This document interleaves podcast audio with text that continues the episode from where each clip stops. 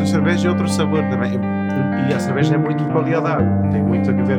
E nós temos reservas de água natural Yeah, absolutas yeah, yeah. na Patagónia. Cerveja da Patagónia, tipo, Mas é mais leve? abertas. Mas é mais leve? Ou é mais... igual, Sim. mas tem, é, tem sa- sabores diferentes. Ok. Fica de outra maneira na boca.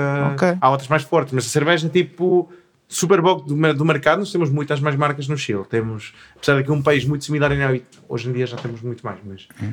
é relativamente parecido a Portugal. Temos, eu- deve haver umas oito marcas a, a lutar uma com as outras, tipo Saga Ok. e Superboc.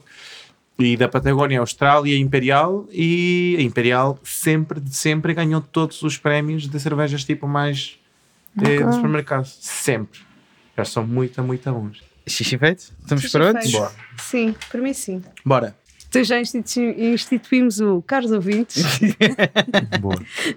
Bem-vindos ao quinto episódio do podcast da Fome. E o nosso convidado é o Ian. Estou cá eu, como sempre, Margarida Mata. Está cá o Pedro Cunha e Alô. o Ian Cancino, que do seu nome artístico é Lian Yuri. A.K.A. Alien Yuri, A.K.A.. exatamente. Bem-vindo. Muito obrigado. Então, esta, esta fome, a laranja, a última, a 8, A do Grananás. a do grananás. Grananás. Granada com ananás, Muito grananás. é, como nós assumimos também no editorial e que já assumimos no podcast do, do Diz, é a primeira que é feita de fora para dentro, no sentido em que houve artistas que nós já conhecíamos e que esperámos até haver um volume fome. Também já assumimos que o ano passado não tivemos dinheiro para imprimir mais do que uma. E como tal, fomos conhecendo as pessoas, fomos esperando e então a seguir é que eles entraram na revista neste, neste volume. O Ian é um desses casos, portanto nós já conhecemos-te mais ou menos à Há um- distância há um ano. Há um ano. Há um ano. Sim. Queres contar a tua história de como é que nós nos conhecemos? E, hum, Foi num bar, uma coisa. Não, estou a brincar. não, mas foi, foi através da, da Ghost Production, de- do Luís Alcatrão especificamente. O Tiago, obviamente, trabalha com o Luís, mas eu conheço, conheci o Luís eh, a trabalhar num projeto, a montar um- uma loja do nome X, que não vou dar agora porque não paga nada o podcast. mas conheci num projeto de três semanas, conheci o Luís e o Luís, nesse projeto, foi uma entrevista para trabalhar com o Vils. Uhum. Passado algum sempre estive, continuamos a, a dar e foi ele que apresentou eh, a revista Fome quando eu falei com ele que tinha algum projeto, algumas ideias em mente. Ele foi ao meu estúdio, viu as ideias, disse-me: tenho as pessoas certas para isto, e foi quem nos pôs em contacto e Exato. começou a relação laboral amorosa. Sim, exatamente. E depois nós, a Ghost, que. Fazer um momento publicitário à Ghost, eles merecem. Claro que merecem. Sim, sim, sim. sim. Então, eles são uma empresa de produção que trabalha no campo artístico, sobretudo com artistas plásticos, Uhum. e que tornam possível o que aparentemente impossível para os artistas mais emergentes. Consulte o site deles. É verdade. e, E são os fixes. e são os fixes. São. Sim, Mas tem um espaço aí, o gato. exato. Exatamente. No- nós nos conhecemos ao vivo. Exatamente. Yeah. Nós tínhamos a falar sempre, foi altura de pandemia, ninguém se via, não é? Exato. E temos aí a beber uma cerveja. Que Exato. apanhou uma intoxicação alimentar do caraças. Estava todo, sei lá, todos fechados há meses, ninguém tocava no micróbio há tempos, e eu- toda a gente a meter a mão nas jolas e pronto, não limpei a cerveja. olha. Limpei a barriga. E, yeah, mas Sim. lembra muito bem de, desse dia. Sim, É, foi no exato. espaço deles, foi em Alameda. Então, quando, quando vocês chegaram até nós, falaram sobre a ideia de que tu tinhas um projeto, que era o Patroa, e nós trabalhámos um bocadinho contigo na questão da concepção do, do dossiê, da apresentação, que depois estreaste o projeto no MAPS, No ano, Maps, ano exatamente. passado. Exatamente, Sim. sim. Então, gostava que falasses um bocadinho sobre o que é que é o Patroa, que aparece na revista, portanto, quem Pois. viu a revista já sabe o que é. O Patroa. eh, o Patroa, eu acho que é a pedra de início da minha reconciliação com a minha identidade. Ok. Estou Uau! em Portugal há hum, 11 anos. E tu és de onde? Eu sou do Chile, especificamente da Patagónia. Que- Quem é da Patagónia, a gente pergunta, ah, da Argentina ou do Chile. E é tipo, para mim, para nós, para mim Patagónia é Patagónia. Não, tem um, não há uma- um país a dividir. Uhum. Tenho família de um dos dois lados. E sou especificamente da Terra do Fogo. Ok. da ilha onde passou o vosso Fernão de Magalhães, a abrir Ok. caminho para depois levarem toda a gente lá. E- É que nos ensinam cá que são os Não, mas descobrimentos. ele, olha, olha que ele não fez, ele não fez muito, ele, ele não teve interação com, com os indígenas na altura, ele só passou e foi ele que chama a Terra do Fogo pelos fogos que se montam nas praias, vá, na, a bordo de mar, e ele começa a ver isto porque eles comunicam com o fogo e que chama-se Terra do Fogo. Ok. Mas pronto, eu sou da, da- daquela ilha de uma vila operária de mil e. No, na auge da vila, que deve ter sido nos 80s, 90s, 1300 pessoas. Ok. Uma empresa de petróleo do Estado que decide fazer que eles chamam campamentos em diferentes sítios da ilha para poder acompanhar as produções e diferentes trabalhos que haviam, aumentar a produtividade das pessoas para não ter de viajar ao continente, estar entre a ilha e o continente. E pronto, fui criado numa destas vilas, só com um colégio básico. Nós temos a nossa primária vai até o oitavo ano, o vosso vai até o nono, em Portugal é até o oitavo, e depois a ensinança média, média porque está no meio da faculdade e da básica, que é primeiro, segundo, terceiro e quarto. Isso foi já no, no continente, em Punta Arenas, que é a capital da Patagónia do Chile. Mas sim, sou de uma vila operária, muito pequena, onde eu deixava a minha bicicleta de cinco dias no parque e ninguém roubava porque toda a gente sabia de quem é que era, com uma única classe socioeconómica, basicamente. Sim. Outro dia tive a falar com uma amiga sobre isto, que ela é de uma destas vilas, mas que já desapareceu, e falamos sobre a identidade e o problema de identidade quando isto começa, quando já não existe o lugar onde tu és, que é uma cena É. super pesada. Exato. E pronto, venho destas vilas, eh, mudo para Portugal há 11 anos, por situações da vida, tenho a oportunidade. Cheguei, obviamente, mão à frente e mão atrás, a trabalhar Claro. muito, com muito amor. Sim. Pronto, é, um, passar dos anos há muito problema de identidade em relação a de onde que tu és realmente. Eh, hoje em dia, bastante dentro da cultura portuguesa, eh, a língua, os hábitos, os costumes, eh, a comida, tudo. Isso faz com que comeces a pôr, não é? Tipo, quando, quando recomeças uma atividade, seja o que for, tens de dedicar muito tempo para poder ficar bom naquilo Sim. para poder estar fora do teu país, estar num outro país e te inserir naquele, tens de passar muito tempo naquilo a dedicar. Isto faz com que tu muitas vezes eh, eh, não, te, não te esqueças, mas deixes de lado hábitos Sim, que tu sim, tens sim, para poder entrar em outros e quando percebes já não és de cá, mas também não és de lá, mas não, não és de lado nenhum. E acho que isto cria um problema grande e a pandemia veio um pouco a, a pô-lo na mesa e deixar de postergar este tema e comecei a trabalhar bastante naquilo. Eu Qual é trabalhei... que é o tema? Temos de ter... Ah, claro, agora vem o tema. É, pronto, o projeto que eu, no que eu trabalhei, outro projeto que vocês me ajudaram, que é o Patroa, é um projeto que hum, não é mais nem menos do que uma homenagem à minha mãe, eh, ao trabalho doméstico não remunerado. À mãe, à- às mães de- da minha mãe, a minha mãe perdeu a sua mãe muito nova e teve muitas mães na vida, das quais eu topei-me com algumas e, e só recebi amor eh, e uma preocupação e um carinho e um trabalho imenso porque fui uma criança super complexa e, e, sim, bastante, solicitava muito tempo, precisava de muito tempo e atenção. E somos quatro irmãos, Ok. mas chegou um quinto, que é um primo que se criou connosco. Então, yeah, há um pouco de reconciliação com o que realmente me criou. Não é que o meu pai não tinha feito o trabalho, o pai foi uma pessoa de muito esforço, mudou de cidade e ele eh, dedica a vida basicamente ao trabalho para poder nos dar uma vida minimamente digna, que é difícil na América Latina. E tu senti... eh, Quando tu eras mais pequena, então a tua mãe assumia a maior parte do, do trabalho doméstico? Era essa Era completamente. Era, era assim, o pai passava, imagina, depois que mudámos de, da vila operária para, para o continente, porque não há secundária, minha irmã passa um ano sozinha em casa dos tios e minha mãe não gosta e volta, vamos todos para, para Punta Arenas. O meu pai tem de continuar com rotinas de horários de estar uma semana fora, uma semana em casa, ou 10 dias fora, 5 em casa, com o rol, nos chamamos de rol. E pronto, a minha mãe assume a liderança da casa de uma maneira quase obrigatória, não é? Claro. Que é estar numa cidade com passar de 1.300 para 150 mil habitantes, com rede de transportes normal, com muitas escolas, com, com tudo a mais, não é? Uhum. Porque em todo lado há coisas boas e más e menos boas. Violência ou assaltos acontecem Claro. em todo lado, não é? A minha mãe agarra este trabalho, que, que eu acho que ela já tinha tido exemplo das irmãs quando a mãe dela faleceu, e sim, assume o trabalho de, não só o trabalho doméstico, como pronto, que trabalho doméstico, pronto, sim, é trabalho doméstico, Sim. porque trabalho doméstico não é só não é só lavar a roupa e fazer a comida, é também É é a preocupação das, de, de- de- do estado psicológico e emocional das pessoas que Exato. vivem nessa casa. Isso está considerado Sim. dessa maneira. E sim, a minha mãe toda a vida fez o trabalho de caça é costureira, tirou tem um monte de cursos, é cabeleireira, é costureira, mas é costureira mesmo a sério, tem máquinas Ok. industriais, trabalha naquilo, tem o seu, a sua oficina em casa e hoje em dia dedica-se bastante àquilo. É daí que também tem uma série de skills que ganha com a família. Este a reencontrar com a identidade e perceber de onde que vem o, o- a minha maneira de ser e as coisas que eu aprendi na vida e, e- e o resultado não é, de ser humano que eu sou hoje em dia é muito da paciência da minha mãe e do trabalho doméstico que ela teve para, para nós.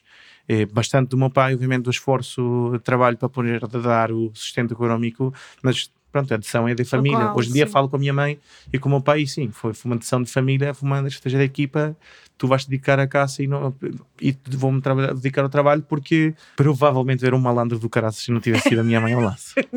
Não, estava tudo para dar para lá mesmo. Para Sim. dar- para dar Sim, mal. tenho muitos amigos que hoje em dia já não estão, outros que estão em outros sítios piores ou têm futuros bem complexos. eh, Sim. há presentes. Mas teve a ver com esse impacto eh, que tiveste de vir de uma vila, ou seja, de uma aldeia, ou de, Sim, para depois para, para uma cidade? É essa possibilidade de de repente tens tudo. Hum, é, é e, e, a, e a capacidade da minha mãe de não estar por cima de tudo, não é? Eu tenho uma Claro. relação com a minha mãe super aberta, falamos de tudo, de tudo. Sim. A minha mãe, quando sou- soube que eu falo fumar vaganças, me falou três dias.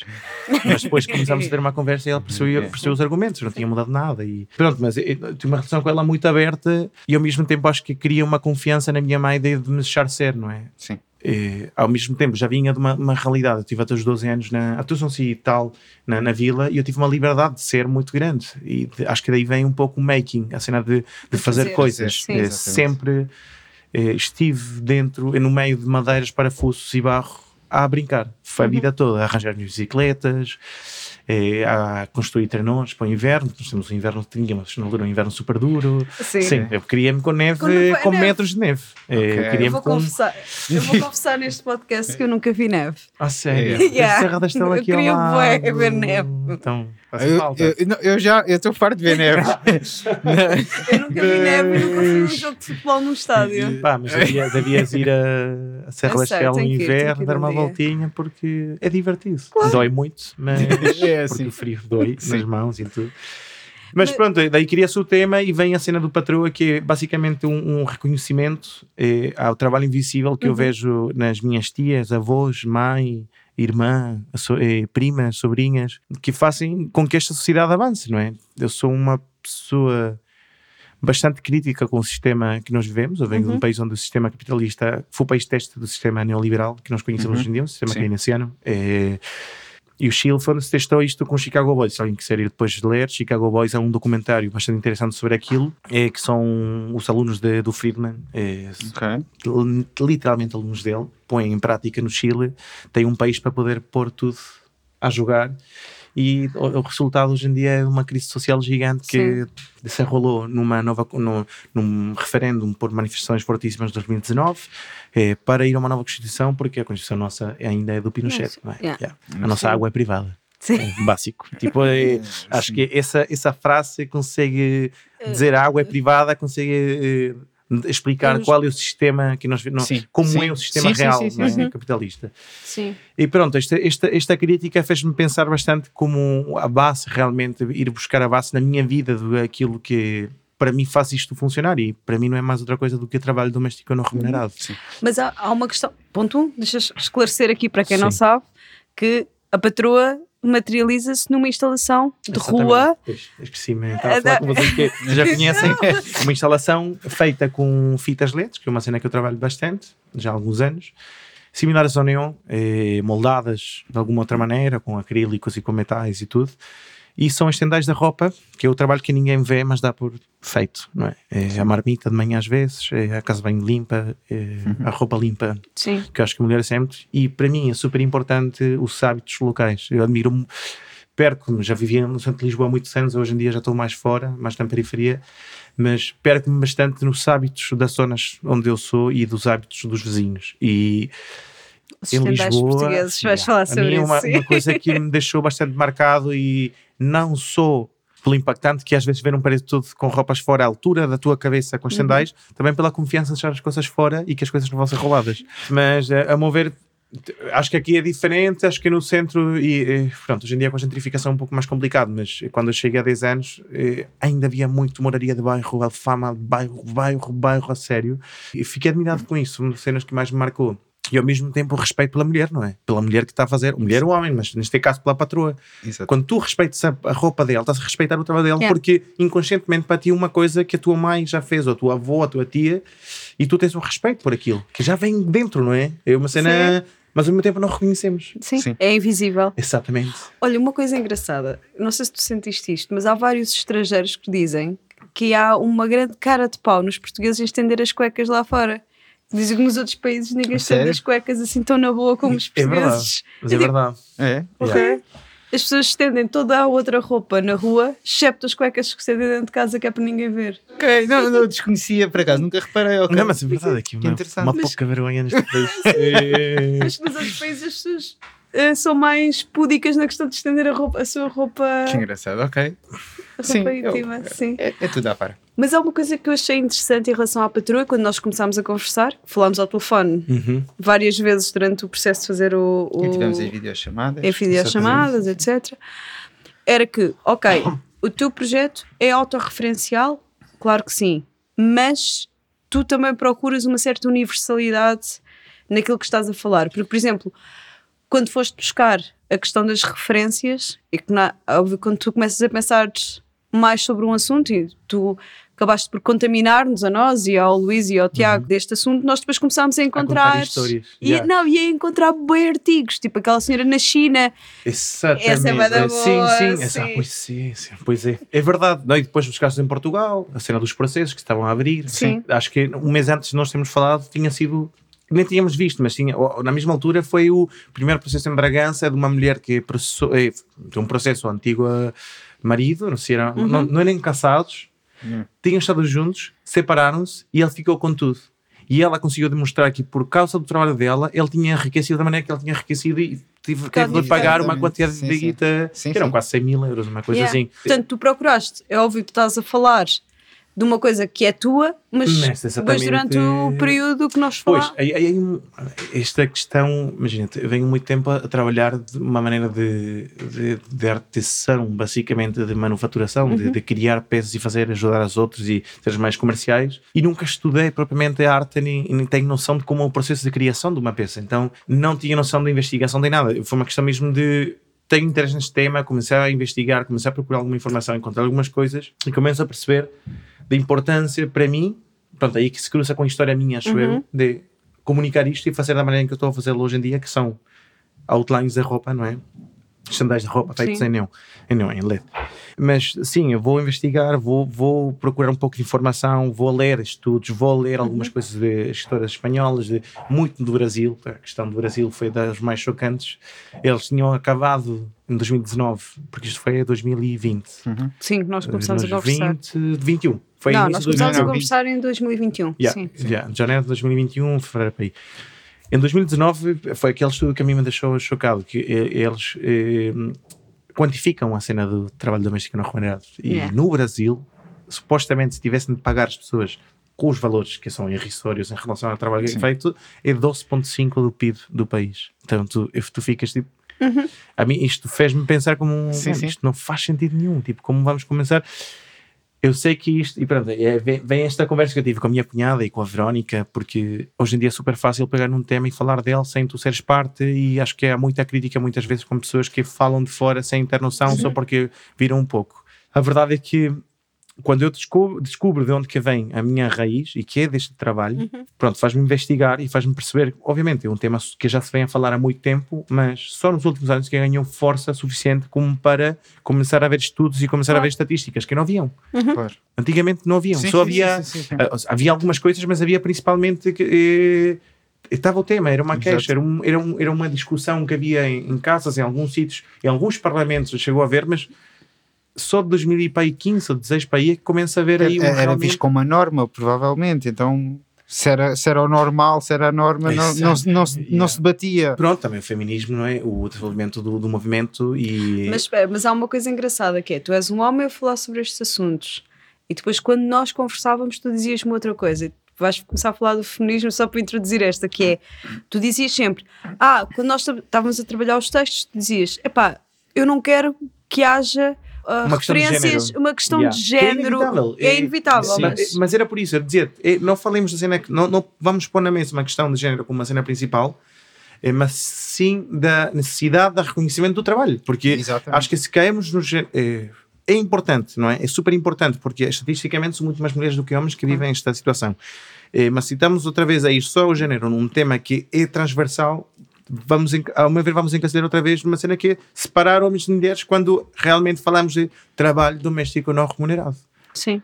as conclusões vão sair, que eh, são mais mulheres. Isto Epá, é, muito estatisticamente são mais, muito sim, mais. tipo, é sim, tipo 90%. sim. É absurdo. Mas a questão para mim é o reconhecimento. Percebes? Mas que é a cena de. É importante igual, a a mulher que trabalha em casa é o reconhecimento desse trabalho específico, Uhum. porque não podemos continuar a, a viver de um trabalho gratuito. Sim. A questão é essa. Não pode... Nós, como artistas, se estamos sempre a reclamar eh, da questão de ganhar pouco, ou de, de, de, de ser reconhecidos, de trabalhar pelo amor à arte, ou o que for, mano, vamos, vamos começar no início, que é as nossas mães trabalham de borra, sei lá quantos anos, a vida toda, se calhar, provavelmente. Porque sim, porque depois que acaba a questão de, de, de- de física, de manutenção de outra pessoa, vem a manutenção psicológica que eles vão estar sempre a tu- ao teu lado. Ah, sim, claro. Não é tipo, é uma questão, é, aquele laço eh, que, que se cria entre a mãe e os filhos é, é único, é completamente único. Obviamente há exceções e há pessoas que não conseguem ter isto, mas o normal é a mãe vai te ajudar, tua mãe vai estar sempre ao teu lado para poder falar ou ver algum tipo de complicidade. E acho que é isso que deve ser reconhecido, percebes? É, é o trabalho constante que vai existir por parte das mulheres que são mais. Uhum. E mais meu país, onde o aborto não é, hoje em dia só contra as causais, não era legal, onde a taxa de, de natalidade em pessoas de estados sociais baixos e, e menores de idade é era altíssima, está a diminuir, mas era altíssima. Então, como é que nós não vamos trabalhar neste tema quando é a primeira pedra para começar a construir uma sociedade? Se nós não reconhecemos este trabalho, nada vai, para mim, nada vai avançar. Na- Sim. Sim. Por exemplo, estás a falar sobre a questão, os 12% do PIB do Brasil. Estás a contar o tempo efetivo de trabalho. Houve, há uns tempos, deparei-me com uma outra problemática que é o desgaste mental da organização de tarefas. E isso é absolutamente. Eu nunca tinha pensado nisso. É aquele tempo, aquela coisa do tu estás a trabalhar e estás a pensar: espera lá que a máquina de lavar. Quando eu chegar a casa, a máquina de lavar Yeah. demora 40 minutos, eu vou chegar a casa não sei o quê. É lá, mas, por exemplo, no, no teu caso em específico, quantos produtores é que tu conheces e quantas produtoras é que tu conheces? E a facilidade de ser uma produtora parece que é algo já automático. É essa questão da programação, de tu planeares e Por isso é que há muito mais produtoras mulheres do que homens. É exatamente, é exatamente isso que eu estou a dizer. Parece que é uma coisa que já é, já é automática, porque é essa gestão toda. Tu- no, no meu caso, eu tu estavas a falar da relação que tens com a tua mãe, e eu tenho uma relação igualzinha à minha mãe, e tenho mais três irmãos, e havia só a gestão de levar eh, toda a gente à escola, ou ir buscar toda a gente à escola, e ainda fazer o jantar, e fazer almoço, e pensar da roupa toda, E o que falta das compras. e o que é que falta das compras. E, e os TPCs. E tudo, tudo. É, percebes? É assim, é uma ginástica mental incrível. Por isso eu, eu revejo-me, eu, eu Yeah. gosto muito. E, e é engraçado que quando ti- tivemos as reuniões falávamos sobre as questões todas das lides domésticas. Por acaso cá em casa era ao contrário, pelo menos na altura. Era eu que fazia mais coisas, não era? Sim. Mas sim, não, mas é, é, é verdade, é preciso uma ginástica mental. E eu lembrei-me desta comparação com, com a questão da produção, porque é verdade, tu tens de estar a pensar em 10 níveis à frente ou 10 passos Só à que depois, frente. neste sistema, tu não vais conseguir nunca eh, pagar alguém pelo trabalho que faz fora de hora. Tipo, uma cena Claro quase absurda. Tipo, Não, sobretudo neste, neste país. tipo, é, não é verdade. E, portanto, a a meu ver, é. Então, bora pagar os básicos. Bora pagar as horas, que, horas de trabalho normais. mano. Bora pagar as 8 horas por dia. Exato. E isto, a questão é, este tema do patroa, pronto, eu fiz esta, este, este, este, esta instalação, criei esta instalação, trabalhei nela e, e- e sinto que já saiu do peito. Eu vou, Se calhar vou continuar a fazer instalação em outros sítios, vai voltar a ver esta, este, estes stand-ys em outros sítios, muito provavelmente, mas já saiu do peito, já está. A minha mãe já recebeu a vossa revista com o Ah, sim. nome Ian Cancino, que é o Yeah. nome dela. Yeah. Isto é curioso, nós, em Portugal, quando eu chamo-me Ian Kenny Yuris Cancino. No Chile, o, o apelido do pai vai primeiro. E Yeah. tu utilizas Sim. o Ian Yuris. É por Exato. isso que o meu nome é Elian Yuri, porque tinha uma tia que em espanhol que é o Ian, esse El Ian, ela achava que o meu nome era Elian, então já é El Elian, então Ah, eu que fiquei como Elian Yuri. Ah, que engraçado. exatamente. Ok. Pronto, mas quando cheguei a Portugal, eu não troquei nada e fiquei como Ian Cancino. E a minha mãe outro dia mandou uma mensagem a chorar quando eu recebi a revista, dizer que não, não, não percebes o orgulho que eu tenho de ver o meu apelido numa revista com um dos meus filhos que se criaram no Chile. Nunca ia conseguir pôr o, nome à Sim. frente. Yeah. Sim. Detalhes. E Sim, claro. pronto, para mim isso já valeu tudo o que eu queria, que era dizer à minha mãe obrigado. Obrigado por isto, obrigado pelo trabalho feito, obrigado por estas coisas todas, pelo, pelo esforço que continuas a fazer no Uhum. dia a dia, em casa, com os meus irmãos lá, com os meus sobrinhos e comigo à distância também, aquele suporte que ela queria emocionalmente. Mas olha, tu sentiste quando tu. eu- isto foi uma coisa que nós achámos interessante. Pronto, esta coisa de seres Uhum. um homem, tu sentes que é um lugar de fala que não te pertence. É que eu, eu sou defensora de uma coisa que é. Eu acho que os homens deveriam estar nos painéis de conversas sobre feminismo. Eu acho que. Porque há o outro lado, e é- esta foi uma das coisas que eu achei muito interessante: era ser um homem a querer falar sobre este assunto. Sim, mas a questão é, pronto, este, este é o dilema que eu falo com a Vera muitas vezes, ou com o Pedro, com quem partilha estúdio, o Campiche. Isto não foi feito numa de falar tanto e de, de criar aquele impacto. Eu, obviamente eu sabia que, ia, que pode criar algumas pessoas. É, às vezes pode ser egoísta, mas é mesmo pelo facto de eu querer agradecer a quem está à minha volta de, um- de alguma da maneira que eu consigo fazê-lo hoje em dia é um, um- tema que para mim é importante. Obviamente leva ao lado coisas que isto vai se falar em público, isto vai. Eu adorava que isto se falasse num dia num parlamento e que chegassem a falar realmente sobre o que é importante que é re- remunerar, é não deixar de ser não remunerar, Sim. de reconhecer, não é?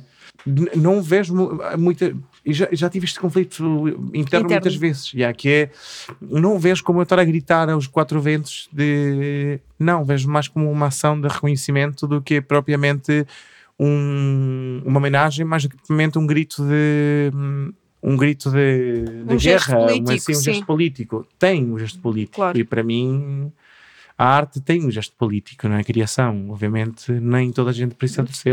nem de pôr no trabalho, mas eu acho que tudo é político. Tudo, Claro, tudo, claro tudo é político. Tu tomas, a- tomas parte de uma coisa ou de outra, e se não tomas parte de, do, de um do outro, estás a tomar parte do pior, muitas vezes. Sim. Sim.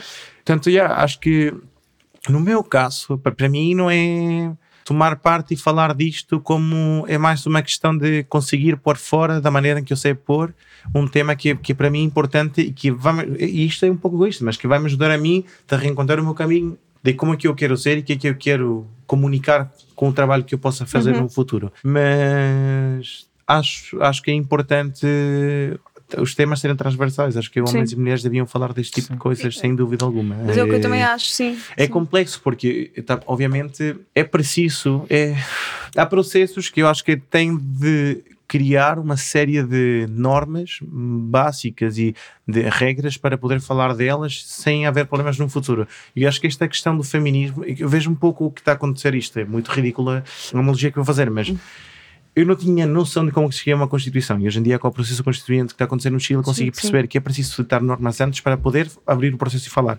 Acho que, que com este caso do movimento do feminismo é bastante importante ter havido uma base de norma de que é que vamos falar, como é Sim. que vamos falar, quem é que vai falar de quem, não sei o quê, para agora abrir a mesa e dizer: olha, bora todos falar disto. Sim. Porque, honestamente, a cena do, do feminismo, eh, o, tema do feminismo e do movimento no geral, e tudo que isso conleva, que é hum, Não, e há várias. os sistemas, desculpa, as violências, violência machista, trabalho doméstico não remunerado, eh, minorias, eh, men- menos salários, eh, uma série de temas Sim. que são importantes que deviam se organizar e dizer, olha, man, isto é, percebes? Então acho que, que sim, que há tempos em que s- estas pessoas têm de falar daquilo, que percebem mais do que se está a passar. Agora, todos fazemos parte Claro, daquilo. claro. Exatamente. Sim. Todos Claro. fazemos parte de, de mundo melhor Claro, no futuro. claro Sim, sim. sim, sim, sim, sim. E tu escolhes, quando fazes a patroa, colocar em espaço público. Não numa galeria, não numa instalação. Sim. Isso é também é um gesto político, É. mas também há um pensamento e tem uma responsabilidade maior, porque tu, depois qualquer coisa na rua estás, Exposto. estás exposto. Porquê é que tu escolheste o espaço público? Porque hum, eu não me cresci com. Não, não me criei com galerias à volta. Não tenho. não venho do estado social baixo, porque os meus pais não a permitiram. Os meus pais sim, são de um estado social muito, muito baixo. Os meus pais trabalharam muito para poder ter uma educação de qualidade, são a primeira geração a ir à faculdade e assim uma série de outras coisas que, que, pronto, que criaram com que eu não tivesse um contacto muito grande com, com a arte no geral. Uhum. Sou de uma zona super, super extrema onde eu também não chegava tudo, não é? chegava Claro. super é seletivo, tudo que havia e era seletivo também na, para quem é que era. Lembro-me de ver coisas, conhecer pessoas e, e acho que houve uma conversa que me marcou muito. Eu tive numa escola, eu tive uma escola pública com o nome de avião até os jatos de 11 anos, que é a F41 Serra O nome de avião. e, é, nome de avião. e depois fui para um salesiano, porque Uhum. tínhamos aí uma bolsinha e podíamos ter irmãos e podemos ir, conseguimos ir estudar uma, uma escola muito, eh, muito melhor. Eles dedicavam uma quantidade de dinheiro absurda para arte, cultura, eh, tudo, música, pintura, teatro, Uhum. desporto. Era, a escola era campeã todos os anos em quase todos os esportes que havia Ok. na Patagónia. Viajei bastante, fiz muito desporto. Eh, e aí é que consegui perceber mais um pouco de como é que isto funcionava. E pronto, muitos eh, antigos alunos da escola, quando estavam na Terra, iam lá dar uma volta, ou visitavam professores, e houve um que foi dar uma volta e foi, sentaram a escola quase toda para ouvir o rapaz.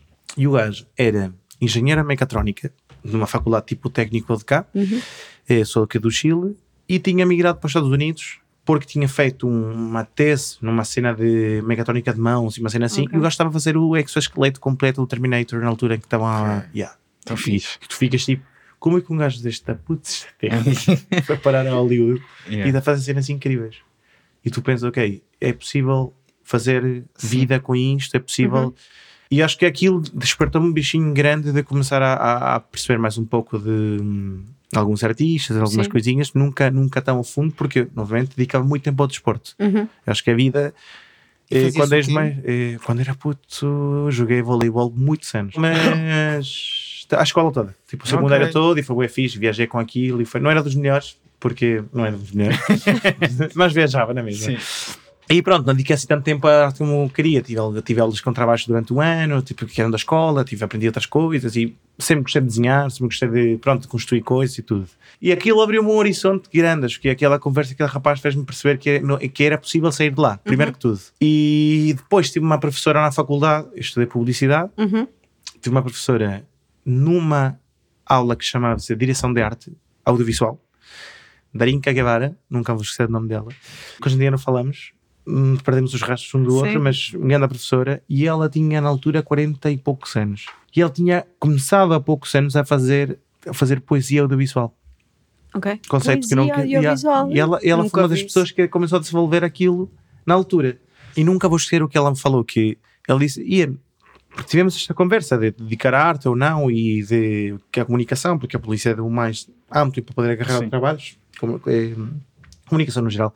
Ela diz, os grandes, muitos dos grandes da história começaram aos 40 anos o que estavam a fazer. E é É. verdade, tipo, tens os Gaudis, os Dalis e Malta que faziam outras coisas e só aos 40 O Há um- Saramago. Sim. Yeah, que uma viram, exatamente, que viram a uma idade e eu percebi, ok, então a vida não acaba, tipo, a vida não é agora, não, não é o que eu estou a estudar agora, vai-me ditar o resto da. E ela fez-me não sair da faculdade, porque estava no terceiro ano quase a desistir de acabar o curso, estava com uma crise existencial gigante, porque percebi que não queria trabalhar em, em publicidade, eu não queria ir para uma agência. Não. Eu via a vida dos meus professores com 20, com 30 e com 40 e tinham uma vida de merda. Tipo, uma vida para, para marcas, para o consumo extremo, não é? E uma cena que eu sempre tive contra, estudei comunicação, porque quando cheguei a casa e disse que queria estudar cinema, minha mãe torceu o nariz porque a decisão de estudar era uma decisão de família, um Claro. investimento gigante de todos. Sempre estudei com bolsas e consegui pagar muito pouco, mas a vida fora era cara. Claro. Estudei em Santiago, era da Patagónia, tinha que trabalhar também, não sei o quê, e a minha mãe torceu para o nariz, tipo, pá, Sim.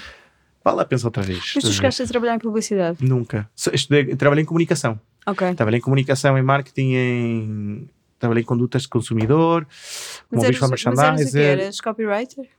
Eh, diretor de arte. Ah, ok. Mas, eu, de- mas eh, a digital, não é? não é? Também é super diferente, Sim, porque sim, nós já sim. tivemos aulas que tu tens uma escola de artes, não tens noção de cor assim, mas de maneira muito grande, é muito mais dedicado ao digital, que é Adobe, que é Photoshop, que é Illustrator, que é InDesign. Sim. InDesign, nem tanto porque é mais para design para página, mas Illustrator Photoshop há grande, porque é Ok. um bocadinho da Adobe, às vezes After Effects, algumas coisinhas e não sei o quê. Eh, isto era para dizer do O espaço público. Pronto, o que acontece? Isto faz com que eu perceba que não, não, não posso continuar a alimentar as coisas que eu, que eu não tive. Uhum. Então a única maneira de eu conseguir dar oportunidade a outras pessoas de pensar na vida, como eu pensei quando alguém me ajudou, é pôr É coisas sempre na rua. todos. Yeah. E se há uma cena que é para todos, é a rua, não é? Não há. Toda a gente passa pelo mesmo sítio, sejas pobre, Sim. rico, Claro. eh, alto, baixo, o que for, toda a gente passa pelo mesmo sítio. E para mim é importante. Pá, eu- olha, tive um convite há umas semaninhas, não vou dizer o nome porque ainda não está nada fechado, mas vocês se calhar sabem quem que é, para fazer uma exposição a solo, a minha primeira exposição a solo. E tenho estado duas semanas a bater a cabeça contra a parede. É falar com o Pedro e com a Verónica, como é amigos, não como amigos, mas como mais próximos, porque Não te vês nesse espaço. Sim, não, não, mas não que eu me vejo no espaço. Custa-me pensar numa exposição num sítio fechado Uhum. Porque não sinto que eu ainda tenha a capacidade, se calhar, o, não sei se é um nome, mas é a capacidade e a, experiência de poder estar num espaço fechado e ter um, ter um, estar numa galeria. Mas tenho bué, bué, bué pica em fazê-lo. E pronto, o, o Pedro, pronto, Pedro é a Caco Leone, que eu, com quem Sim. eu partilho o estúdio e que tenho uma sorte do caralho de estar a trabalhar com ele porque tem sido, não é um mentor, mas tem sido um grande amigo e uma pessoa que me tem orientado muito e tem- dá-me conselhos que fazem sentido para aquilo que estou a fazer hoje em E dia. faz vídeos teus com perucas ah, loiras no teu aniversário. Exatamente. Está se foi a arrumar eh, o É estúdio. genial. Já, foi- ele, grava, ele filma tudo, então nós temos montes de fotografias e cenas do estúdio absurdas. mesmo. Sei mais de ti pelas redes dele do Já, que. completamente. Pronto, e esse é outro tema. Tipo, eu estou num dilema gigante. Pronto, eu- dil- Gigante com as redes sociais. Eu já Uhum. Fiz um exercício há uns anos que foi tirar a aplicação do Facebook do telemóvel porque estava a utilizar muito dado e muito tempo. Libertei-me do Facebook, utilizo porque às vezes vou dar likes a cenas que os meus pais metem todos os dias, to- todas as cenas porque Claro. ainda usam o Facebook. Mas o Instagram tem um dilema que é aquela cena de tens de estar sempre a produzir, a pôr coisas e histórias e não sei o quê. pá, pá, pá. Se não postares, não existe. Exatamente. Yeah. E, e, e é tipo. E agora Está bem, mas desculpa, mas não é uma cena que me interessa agora para fazer. Tipo, e, e, e ao mesmo tempo isto cria um problema que é não tenho um currículo à, à vista dos outros grande o suficiente, se calhar, para estar numa galeria. Mas tens ou... o desafio, isso é o mais Yeah, interessante. sim, sim. completamente. Isso é o mais importante. completamente. E é isso que me estou a agarrar hoje em dia. Claro. É, E tens o que dizer também. Te- yeah. É, se tens o desafio, tens o que dizer, já não tens como. Isto é que parece Yeah. uma consulta de psicologia aqui no podcast. Esse- Depois, afinal, Exatamente. cobramos. Yeah, claro. Não, mas ia-te dizer, olha, em relação às redes sociais, por acaso é interessante falar sobre isto no podcast, nós há bocado estávamos a falar. Sim. O algoritmo do Instagram corta-nos imensa difusão do podcast, Yeah. deste podcast. Yeah. Porque nós estamos a levar as pessoas para fora do, do. Instagram. Yeah, estamos a levar para o Spotify. Yeah. E então tem sido uma dificuldade de chegar a mais gente neste, neste Sim. podcast. Portanto, caros ouvintes, por favor, partilhem. Yeah. Estamos... Comentem, partilhem. Like, Sim. guardar, Exato. comentar. Não, não, so- sobretudo no Spotify. Quando chegam ao Spotify, fazer as 5 estrelas, o Sim, seguir mas, o mas canal. no próprio Instagram o comentário ajuda. merda, porque, tipo, porque sim, sim. é normal. O objetivo deles é manter-te dentro, Dentro da, do da grupo. aplicação. Sim. Exatamente. E então, a partir do momento que sais Não, pelo- mas tu tens que encontrar uma estratégia. Há bocado também estivemos a almoçar com a Rita Faia, que é a ilustradora, e eu estava a falar que você. eu Sinto que os artistas têm pegado muito ao Instagram e eu percebo porquê, claro que sim, mas eu acho que vocês têm que dar o salto para outro género de comunicação. Para a criação, aquilo que tu já tens, um dossiê, esse género de comunicação mais direta, Yeah. acho que é o salto que vocês também não fiquem presos a uma, uma única que- forma de comunicar o vosso trabalho. notoriedade. Exatamente, a questão é essa. A questão, a é questão é E é a partir do Instagram que é o ponto alto neste momento. Imagina, assim. imagina, a questão é, eu ano passado tenho, eu também tirei toda a minha vida privada, todas as fotos do chifre que é o meu cão quando fez dois anos. E que eu tinha isso lindo. para repostar quando faz anos, todos os anos uma foto diferente porque eu subi bués. Só tirei coisas da Veró que eu tinha com a Verónica, não sei o quê, mas porque prefiro, pre- prefiro ter cenas de trabalho lá. Mas o ano passado tenho dois trabalhos, dos 30 e tal que eu fiz, provavelmente. Sim. Eu tenho uma quantidade de trabalho absurda, só que não me apetece estar a pôr tudo Claro. que eu faço, porque depois tem outra questão que é, para que é que eu quero Instagram? É para continuar a fazer trabalho comercial ou para fazer, fazer cenas mais artísticas? Cenas artísticas Sim. não fazes tanto, porque não dão dinheiro, não é? Tipo, dão Claro. muito menos, não, mas dão muito menos. Esse é o dilema que acho que Uhum. muita gente tem, porque acho que a maioria dos artistas faz trabalho que não é que se não são os Corleones, os Vilas da Vida, mesmo o Pedro faz tudo, mas fazem muito menos comercial porque hoje em dia eles Claro. têm uma liberdade de, de ganhar com outros meios, ser muito mais artístico mas super complexo. Tipo, onde- eu, qual- eu- acho que o dilema de muita gente é qual é o balanço de colocar comissionado ou galeria ou e, e honestamente tenho-me focado e pronto, isto tenho, tenho compromisso, Sim. postar mais coisas e colocar mais coisas porque preciso de arranjar mais trabalho. Não é que preciso, quero trabalhar mais e fazer outras Claro. coisas. Felizmente eu consigo usar o meu trabalho como, muito como teste. Faço muitos Uhum. trabalhos que eu faço, nunca fiz antes. Desculpem, clientes. Eh, mas faço na altura e, e, e aparecem. E se não dá, não dá. Se dá, dá. E começo a fazer e, e já está. Então acho que pá, é, o dilema do Instagram é um pouco aquele. Aquilo não é o vosso portfólio. Vo- Vosso, quando digo vosso, vosso artista, não É é, o vosso portfólio. É o whip, é o work in progress. Is- É, yeah, é, É isso isso. é, o dia, é o dia a dia. É o, pronto. E- Yeah. E, depois e é completamente compreensível o que estavas a dizer de de repente não quereres ter eh, fotografias privadas. Mas, mas faz é parte lógico, do mas dia, faz parte parte. do dia. E- Só que e- sim, sim. mas não, Pá, E eu, eu dou-te o exemplo, porque é que existe este podcast? Existe este podcast para nós conhecermos melhor o artista, ou seja, Claro. é melhor a pessoa, Sim. e é isso que muitas vezes as pessoas também querem. Yeah. Sim, sim, sim, completamente. Então Eu é isso que estavas a dizer sobre o dile- equilíbrio. O dilema é, é, o dilema é grande. Eu- eu estou num processo, desde que estás a dizer, de Ian, esta rede social é para mostrar o teu trabalho, como faço o teu trabalho. Exato. Tipo, Eu sou amante dos work in progress. Acho que Exato. hoje em dia nós temos tudo super imediato, não é? É- Sim. nós consumimos tudo pronto. Sim. Tudo, tudo vem pronto, já quase nem cozinhamos, tipo, é super complexo o tema porque nós não apreciamos, o processo faz com que nós não apreciemos muito mais o, o resultado final e consigamos descartar muito mais rápido tudo. Sistema capitalista, novamente. Sim. É, em tudo, não é? Roupa, comida, hum, tudo.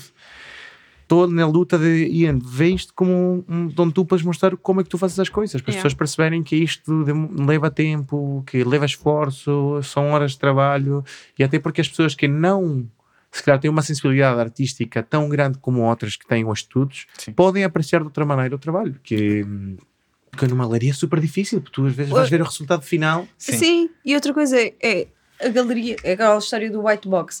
Epá, há pessoas que não se sentem à vontade para entrar, não é? Yeah. Pensas assim, foste tu com os ténis rotos, eh, vão-me querer vender qualquer coisa que eu não Yeah, tenho dinheiro para vender, se calhar não me vou tratar assim tão bem, então as pessoas acabam por não Por isso a rua, E por isso a rua. por isso a rua. Olha, mas há uma outra questão, que é, tu tens estado a falar do cliente, o cliente e o cliente.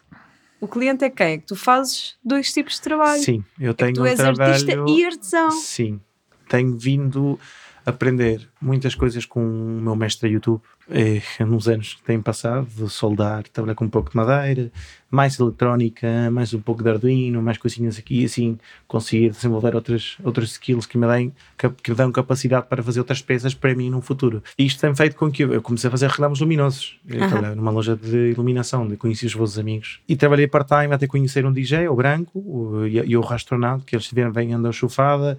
Eu tinha material, eles precisavam, tinham uma, um, precisavam de um, de um projeto, eu consegui dissolver com o material que estava na loja, começou a correr bem, depois saí da loja, comecei a continuar a trabalhar com eles e comecei a trabalhar muito mais com cenas de festas e stage design do que outra coisa. Depois reclamos luminosos, depois, sei lá, coisas para o interior, alguns candeeiros, alguns arquitetos. Uhum.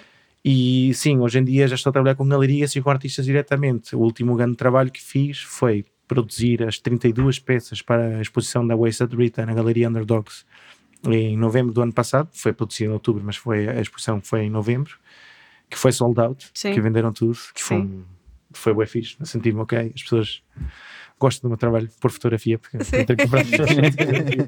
Não, mas fiquei bem contente de perceber que, ok, o trabalho que eu faço não sou como artista, que as cenas que me dão mais dinheiro, não é? Que o dia a dia saem, vendem, as Uhum. pessoas gostam e, e funciona. E pronto, sim, tenho um, clientes comerciais, tenho projetos eh, com arquitetos, faço cenas para interiores, de, de desenho de interiores para restaurantes ou caças. Diz aquele do barco. O do barco que foi foi. feito com a Sim, Spacegram, que é uma grande empresa da Ana Ferrão, do Gil e do Bruno. E sim, fiquei para, para o Nómada, o restante Nómada, que foi um, um grande trabalho, mas parti a cabeça a fazer aquilo. É incrível. É, porque o meu Parabéns. estúdio, uma- obrigado, o meu estúdio na altura tinha 12 metros quadrados, 12,5. Ficámos com 50 centímetros à volta para poder andar. a sério, para poder fazer o barco. Depois, se for ao Instagram, é um barco, é um outline de um barco feito com tiras de neon. pode- a gente Sim, depois faz um post. É ah, não, po- não podemos, não é? não sei. Que é. Então, mas Não faz mal, não, mas podem. Só um a É. dizer assim: vão ver o barco. Yeah, vão ver o barco. Mas é bem fixe porque pá, é um- foi um trabalho feito com uma técnica que eu desenvolvi há algum tempo, que são fitas entre tubos acrílicos moldados com pistolas de ar quente e pronto, aquilo foi, tem só quatro, quatro pontos de apoio num teto abobadado, abobadado, sei que se diz, Uhum. sim. E foi bastante complicado. Até porque hum, fizemos uma vez no estúdio, testámos, ficou a testar bastante tempo e tivemos de levar logo para o, para o sítio e colocar e funcionar. E, e funcionou e pronto, não há problema. A eletrónica Sim. o problema era mais a questão de como pendurar isto sem isto não cair e Sim, não sim, partir sim, a cabeça dos clientes. É. Mas foi, esse projeto foi incrível, porque deu-me um pouco de confiança de perceber, ok, então podes ir a coisas grandes, não precisas de pegar em projetos pequenos. E pronto, o ano passado abrimos o, o WIP Studio, que podia ser o Work in Progress, mas é o Wellness International Project, que é Wellness International Project. Yeah, Well man. é quase, quase uma palavra como puto em português, ok. mas pode ser um verbo, um adjetivo, pode ser muita coisa. Mas pronto, com o Pedro, com o Correano, abrimos o, o estúdio. Finalmente, esta semana, o nosso senhorio tirou cenas que eram dele de lá e tudo, faz espaço para poder trabalhar à vontade. E agora começa Ok. uma outra viagem Boa. e consigo pegar em coisas muito maiores. O meu objetivo é realmente conseguir fazer instalações da rua com alguma dimensão maior do que consigo fazer numa galeria. E é aí o dilema a galeria e a rua, não é? Porque também a luz preenche e cresce muito. Então Claro. custa-me trabalhar em espaços fechados porque é super fácil saturar Uhum. alguém e depois dizer, ei, nós chegamos fazendas que não consigo ver, eh, é, muita luz para um sítio, não- é complexo. Então tem, acho que é- estou a encontrar o meu caminho ainda na rua para poder depois se calhar meter numa caixa mais pequena, um sítio mais pequeno, para já para mim a rua funciona bastante, bastante bem. Uhum. Em relação ao convite que tive, tenho que falar com eles para perceber se eles querem ganhar dinheiro ou não. tenho Vais muito interesse. um meio termo. Claro que sim, claro que sim. claro. Olha, nós desta vez temos perguntas do público e eu acho que tu estás- e estavas mesmo a entrar nas respostas e eu não te deixei. Então, a primeira é porquê a luz? Isto é, tem um, um fundo um pouco sombrio. Eu tenho um fascínio gigante pelo fogo, Ok. enorme. Eh, nós perdemos uma casa quando eu tinha 4 anos, ardeu. Eu estava lá dentro com a minha mãe e os meus irmãos. Eh, era uma casa colada à outra, que ao lado era a, tia- a minha tia irmã da minha mãe. E começou o incêndio lá, o meu pai estava a trabalhar, estávamos na, na altura viemos na Vila Operária, em Serra Sombreiro, chama-se. Pronto, a casa ardeu, eu vi a minha casa arder. Eu não tenho memórias da casa arder, mas aquilo deve ter marcado muito porque as minhas brincadeiras da vida foram com fogo. Todas. Piromaníaco em... E pronto, a luz, eh, características do fogo Uhum. que tu podes controlar e que não vai produzir maior, eh, maior risco na vida de uma pessoa. Tu, tu estás a contar isso e caiu um raio na minha casa quando eu era pequena e eu estava lá dentro, a minha mãe e a minha avó. Por isso é que eu tenho um raio assim, um raio tão grande tatuado no braço. Sim. Fogo. yeah. E pronto, o fogo E- fez-me ficar uma, com uma fixação ao fogo, ou a incêndio e, e hoje em dia a luz. E também, eu acho que também tem a ver com onde que eu sou, porque eu sou de uma terra onde no inverno há muito pouca luz, mesmo muito pouco, bem, Pois, quatro, ai, ah, pois é, tu quatro horas por dia. E no verão é o contrário, tens 4 horas de noite. Yeah, Então, para mim, a luz é uma cena de dependência também grande. No inverno me fazia viver mais um Sim. pouco, não é? Tipo, para não ter eh, uma depressão quando eras puto, Claro dia todo sim. fechado. Sim. Tu entravas à escola de noite, saías de noite. Exatamente. Olha, depois mais uma pergunta do público. Alguma instalação de uma nova peça para o próximo ano, para este ano de 2022? Olha, tenho. rua, especificamente, foi o que perguntaram. Eu acho que sim, vão ver, vai acontecer. Eu estou com alguns projetos ainda não apresentados, mas quero apresentar alguns parceiros novos para fazer coisas na rua. Tenho aí uma coisa para março, acho eu, ainda não está confirmada, mas março ou abril, não sei. É- é março, Março? é março, ok, é yeah, março. pronto. Patroa vai acontecer agora em Bem, março com vocês. Sim, e o assumir que é festival, sim. connosco, sim. É, mas tenho, tenho testes no estúdio Uhum. que não vão poder ficar muito tempo escondidos porque estão muito bons. Boa. e tenho de apresentar algumas pessoas porque quero fazer coisas grandes. Quero, quero fazer um take over da cidade um pouco em alguns sítios. Estou com algumas ideias e, e curtia, gostava muito de fazer uma exposição, uma exposição ao ar livre. Ok. Não só de um projeto, senão fazer Mas uma exposição Sim, Sim. com um conceito fechado, com muitas peças e não só com luz artificial, também jogar com luz natural e outras coisas que tenho em mente. Uhum.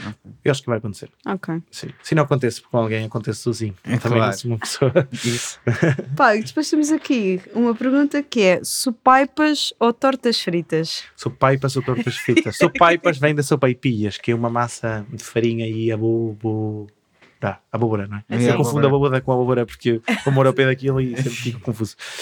É abóbora com, com farinha, outras coisas, é uma, é uma massinha que é frita, que se vende na rua quase como castanhas aqui no inverno. Uhum. Toda a gente come com ou mostarda, cenas assim. E as tortas fritas, se eu não me engano, são mais da do sul, que é de onde eu sou, que é, é pão frito. É massa pão Ok. frita, incrível, incrível. A Verónica provou na pandemia.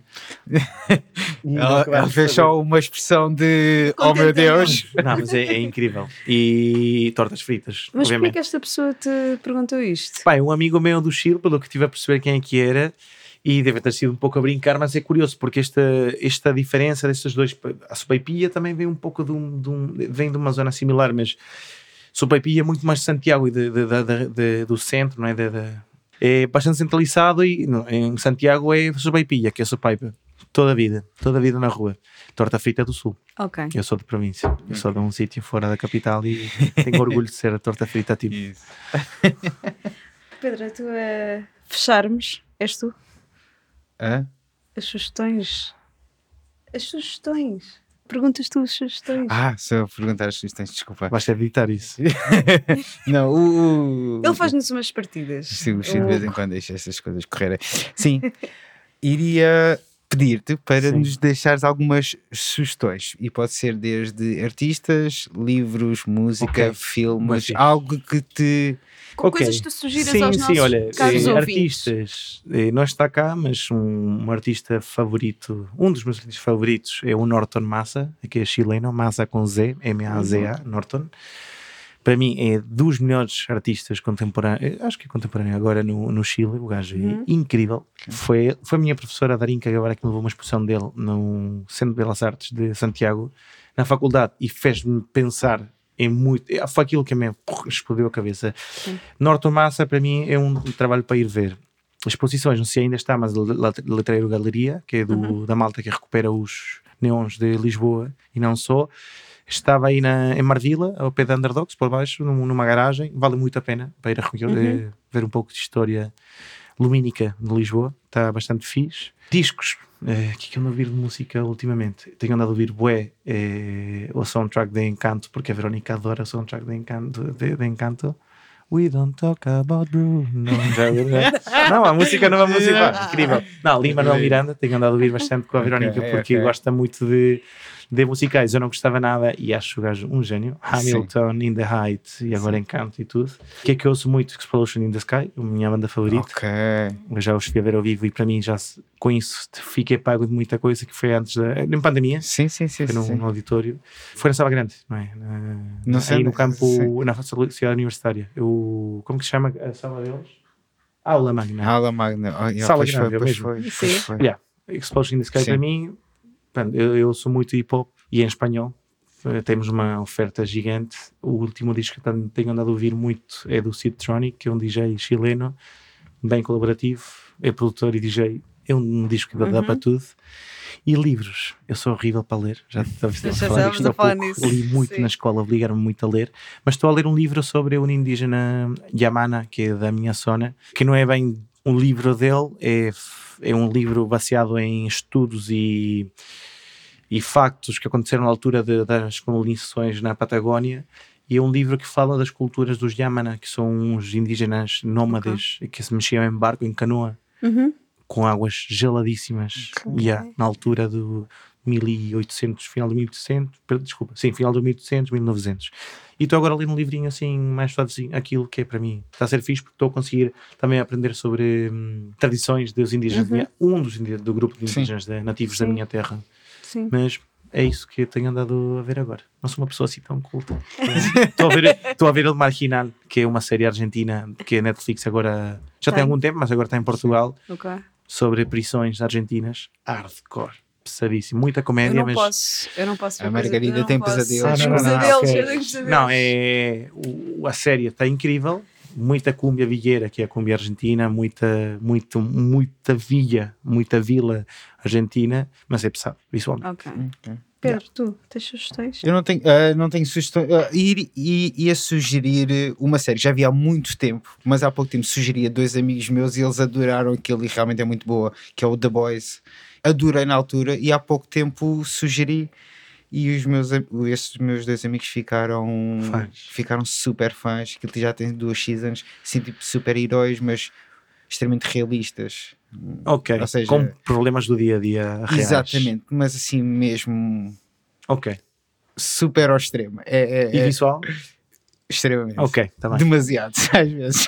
The Voice? The Boys, sim. E- Mas tipo The Voice como... é, os rapazes, é tipo aqueles Ah, rapazes, ok. é The Boys. Por um segundo pensei que era a voz. Não, Mas depois não. dizer, estou à espera de algum reality show.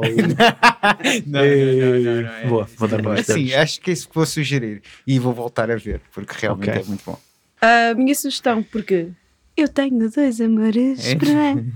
É a nova revista do Gerador que sai Ah, esta semana. Sim. Então, além da fome, exatamente. Tem, comprar a fome, comprar a revista do Gerador. Tem a Yeah. dupla. E partilhar o podcast. E partilhar o podcast, Sim, comentem exatamente. E E obrigada. Obrigado a vocês. Obrigado nós. Muito obrigado mesmo. até à Obrigada. próxima. Até à próxima. Agora vamos lanchar. Ah, Sagres ou Superboc, por favor, patrocinem-nos. Vá lá, Yeah. nós. Olha, Vocês- Argos. Argos Reserva, incrível, feita em, em Portugal. Acho que também vale a pena. Pronto, é isso. Queremos o patrocínio da Sagres, da Superboc ou da Argos. e obrigado ao Hugo por mais uma vez estar atrás da mesa.